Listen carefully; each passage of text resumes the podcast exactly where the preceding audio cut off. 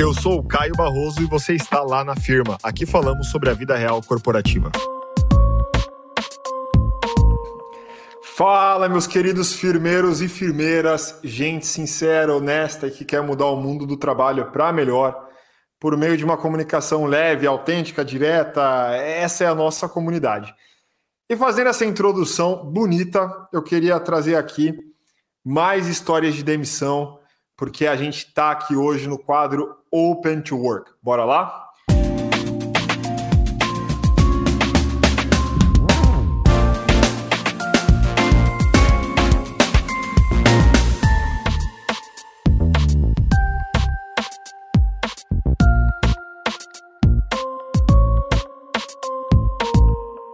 Fui chamada de péssima profissional aos berros após pedir demissão.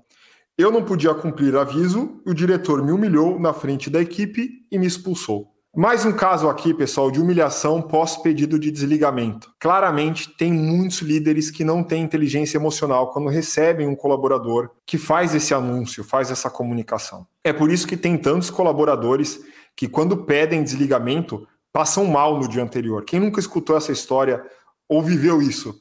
Nossa, eu estou sentindo aqui algo estranho aqui na, na, na barriga, minhas mãos estão suando, eu não sei nem como começar a conversa, porque é difícil pedir desligamento. É difícil você chegar depois de um, certo período aí de experiência naquela organização e falar que você está deixando a, a empresa, né? Por mais que seja para seguir a tua trilha, a tua trajetória de carreira, por mais que aquela mudança faça sentido para você naquele contexto.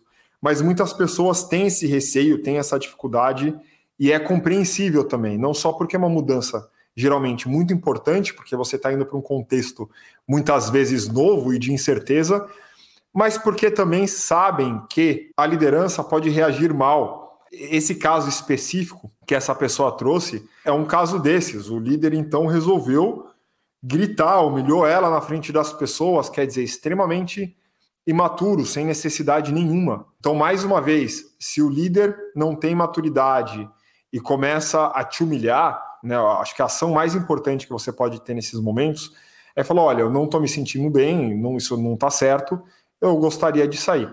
E você sai, deixa a poeira baixar, aquele clima de tensão absurdo diminuir, e você sai em outro momento, você liga, você envia um e-mail, aí você continua talvez o processo mais burocrático da demissão. Mas ninguém deve passar por uma humilhação dessa no momento de fechamento aí de um, de um ciclo, de uma experiência.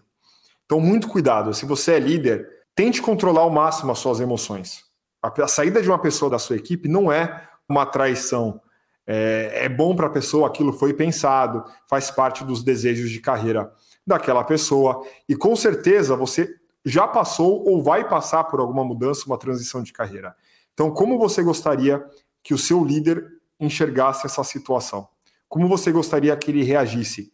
Seja essa pessoa, né? Seja o líder que você gostaria de ter. Pedi demissão e o chefe me ligou num sábado para dizer que parou no hospital por minha culpa. Disse que deveria ter contado antes, que eu atraí, que estava trocando seis por meia dúzia. Estava saindo de uma empresa média para uma multinacional que pagaria três vezes mais. Mais um relato de uma líder que não soube lidar com a situação e acabou jogando uma pressão psicológica absurda né, nessa ex-colaboradora. Olha, eu tô aqui no médico, é sábado, tô passando mal, a culpa é sua. Essa troca que você está fazendo não faz sentido, você está trocando seis por meia dúzia. Então, é um desejo dessa liderança de que a outra pessoa sofra, né? É um desejo que a outra pessoa não prospere, que a outra pessoa não consiga avançar na carreira, avançar na vida. São essas narrativas de que a empresa que ela está é a melhor alternativa, que as pessoas deveriam reconhecer demais e que não deveriam sair, são essas narrativas que acabam adoecendo as pessoas também. Porque nesse mantra, os colaboradores começam a ver que não tem outras opções no mercado, quando na verdade existem muitas opções, galera. Se a gente olha para fora, olha quantos prédios comerciais, olha quantas empresas existem, Olha quantos produtos e serviços são criados o tempo todo. Há opções. Cuide da sua saúde mental, cuide da sua carreira. Você consegue encontrar empresas que tenham mais a ver com seu perfil e com seus valores No mercado, sim. E se você sente que é o momento, você deve ir. Então, mais uma vez, aqui outro exemplo de uma liderança que não soube lidar com pedido de demissão. No dia após o meu aniversário, a empresa me mandou embora. Ou seja, ele chegou lá para receber o bolo e recebeu um kit demissional. Galera, isso acontece. Muitas vezes o seu momento de vida está diferente do que vai acontecer na empresa e você é pego de surpresa. O que é muito importante, sempre que possível, os líderes precisam conversar com os colaboradores e darem feedbacks honestos. Olha, Caio, ainda vejo que você tem um longo caminho de desenvolvimento. A gente já falou sobre alguns feedbacks, tem competências que você precisa melhorar. Eu estou ficando preocupado porque eu não estou vendo evolução. É, essa é a segunda vez que a gente está conversando. Será que essa empresa é para você mesmo? Está fazendo sentido para você? Então, esse tipo de tom, esse tipo de conversa aberta, já mostra para o colaborador que pouco a pouco uma demissão pode ser uma, uma alternativa. Né? É importante o, o gestor falar: olha, eu estou me esforçando, a gente tem discutido, a gente tem feito o seu plano de desenvolvimento individual. Como você está enxergando? Você enxerga evolução? Porque eu estou enxergando pouca evolução, ainda não atende o que a gente tem buscado. Vamos voltar a falar daqui a, a duas semanas ou daqui a um mês né? E vai colocando prazos, vai conversando com o colaborador. Porque aí no momento do desligamento também não é uma surpresa, né? Putz, meu mundo caiu. Não, aquela conversa ela já vinha de algum lugar, né?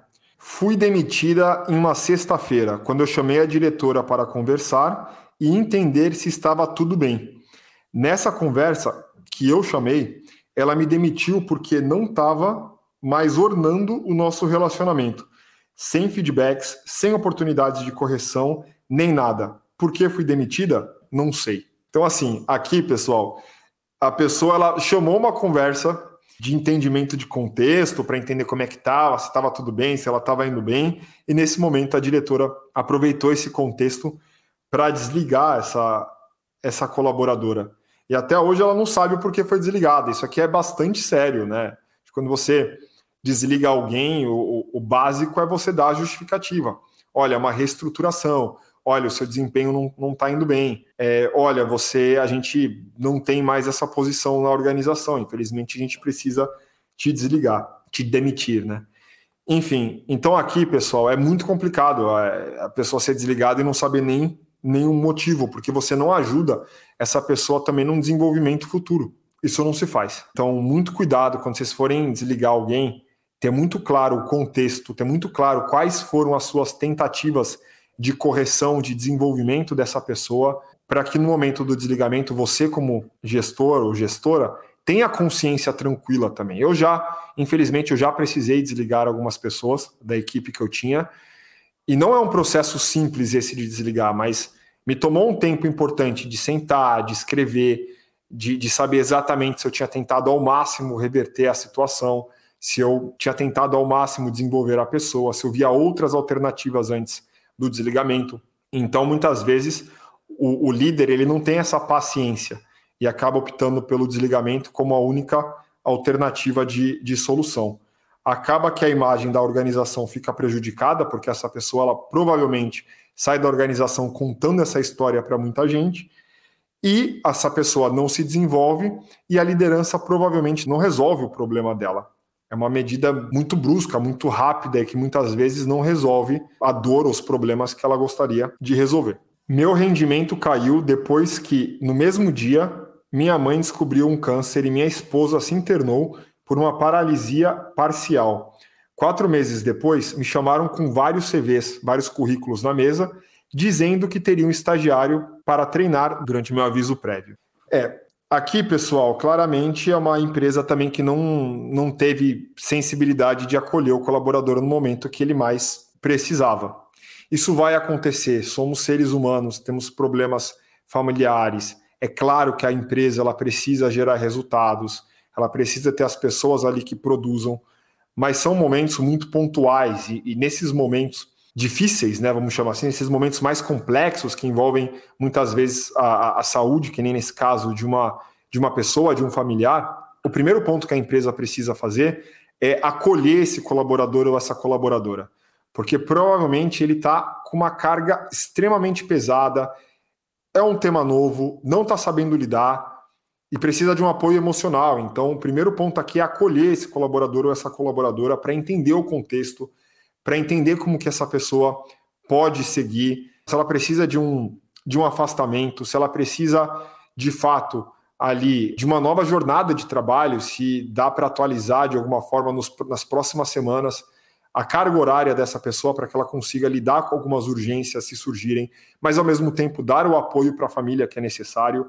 Ou seja, é importante que a empresa acolha para fazer alguns combinados. O combinado não pode ser logo de imediato, olha, estou é, trazendo aqui uma pessoa para você treinar e você está no aviso prévio. Poxa, numa situação difícil, numa situação que o colaborador mais precisa, é esse tipo de retorno que a empresa pode entregar, não é, não é honesto, não é não, falta respeito. Então, cada vez mais temos falado sobre experiência do colaborador. E as pessoas falam de kit onboarding, as pessoas elas publicam esse kit onboarding, que é aquele kit que a gente recebe no primeiro dia do trabalho. As pessoas falam de um benefício A, de um benefício Y, quando elas estão satisfeitas, querendo dizer que a experiência é positiva, que a experiência no trabalho é bacana. Mas a gente percebe exatamente se a experiência, se o foco na experiência do colaborador é genuína ou é real em momentos de dificuldade, assim como na vida. A gente percebe se os nossos amigos são de fato os nossos amigos em momentos de dificuldade. Na empresa não seria diferente. Então, se a empresa, no momento onde o colaborador mais precisa, chega para ele e dá esse banho de água fria, ele se livrou de uma também, porque no final do dia ele descobriria isso um pouco mais para frente. Não foi a melhor forma, mas pensando pelo lado positivo, ele acabou descobrindo de fato como é a cultura daquela empresa quando ele mais precisava. Galera, espero que vocês tenham gostado do, do segundo episódio do Open to Work. A gente tem comentários, toda vez a gente recebe cada vez mais mensagens aqui nas caixinhas que a gente abre aí no Instagram ou abre as perguntas no LinkedIn. Se vocês tiverem qualquer sugestão, dúvida ou comentário, fiquem à vontade para escrever aí para a gente. Estamos junto nesse rolê, beleza? Best regards. Se você ouviu até aqui, tira um print, marca a gente, apareça nas nossas redes sociais. Estamos no Instagram com arroba lá underline na firma e no LinkedIn com lá na firma. Além disso, siga o nosso podcast e avalie na plataforma de preferência, beleza? Na certeza da vossa compreensão, best regards. Uma produção, voz e conteúdo.